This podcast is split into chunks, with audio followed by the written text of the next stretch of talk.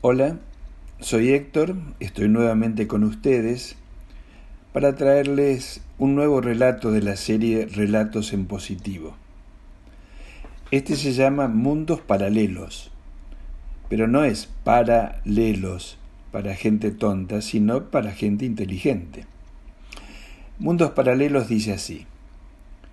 Mi amigo Horacio es zoroastrista, es decir, es seguidor de Zoroastro.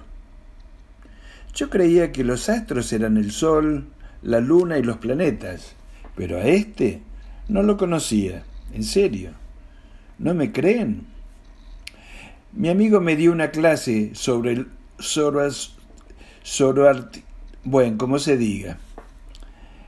Esta religión fue fundada por Zoroastro, me dijo, mientras yo ponía cara de estar prestando atención. Nosotros creemos en el aura Mazda. ¿Ahora Mazda? lo interrumpí. ¿Y antes en quién creían? ¿En el Toyota? Horacio me miró con una mirada. Eh, bueno, y sí, si me mira tiene que ser con una mirada. Les decía, me miró con una mirada llena de odio. Dije aura Mazda, no ahora Mazda. Estoy hablando del Dios del bien.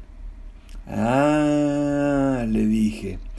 Yo creía que se trataba de marcas de coches japoneses, Mazda, Toyota, Honda.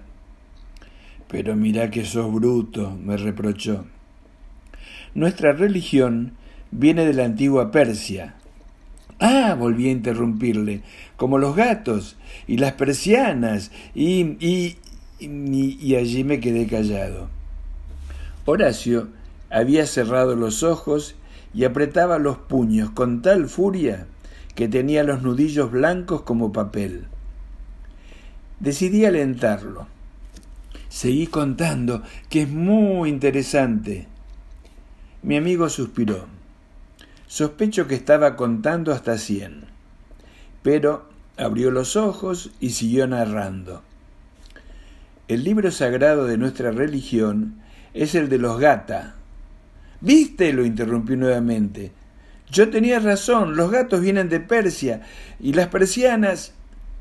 Pero me quedé hablando solo, ya que Horacio había desaparecido. Lo busqué por todos lados, pero no lo encontré en ninguno de ellos.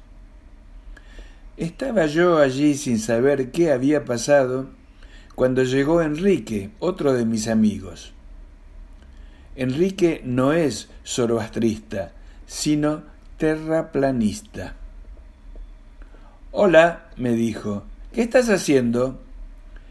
Le conté a grandes rasgos lo que había pasado. Seguro que se cayó del planeta, me dijo en tono serio. ¿Cómo se va a caer del planeta? protesté.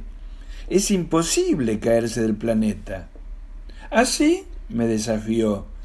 La Tierra es plana, así que podés caerte con facilidad. Lo miré asombrado. ¿La Tierra es plana? le pregunté. Claro, me dijo, como un disco. Pero, pero, si por todos lados hay imágenes que la muestran como una esfera. Mentiras de los yanquis, me corrigió. Pero, pero si los astronautas la vieron redonda, insistí. Más mentiras. Los coimearon para que dijeran eso.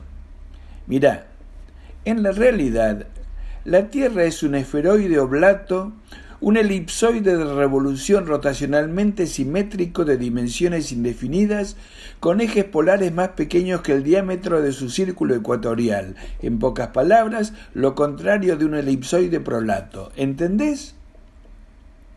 Yo ya no le estaba prestando atención. Buscaba desesperadamente cómo salir de allí y hundirme en algún mundo paralelo. Ajá, le dije, como suelo hacer cuando no entiendo nada. Pero Enrique no me miraba. Sumergido en su propio relato, continuaba explicando. Ya lo dijo Rau Botham en 1880 y nadie pudo desmentirlo.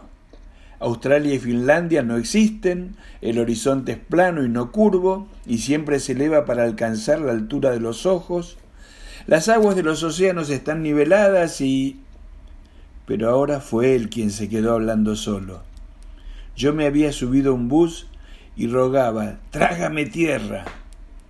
Y mi deseo casi se cumplió. En la calle había un bache tan feroz que cuando el bus lo agarró casi salgo despedido por el techo. Del golpe que me di en la cabeza comencé a ver las estrellas, la luna, los planetas, pero créanme que no lo vi a Zoroastro, ¿eh? Miré hacia el fondo del bus y a quien sí vi fue a Juan Pablo, otro de mis amigos. Esquivé la mirada. Es que Juan Pablo es muy locuaz y practica la religión Bahá'í, así que decidí bajairme y volver a casa caminando.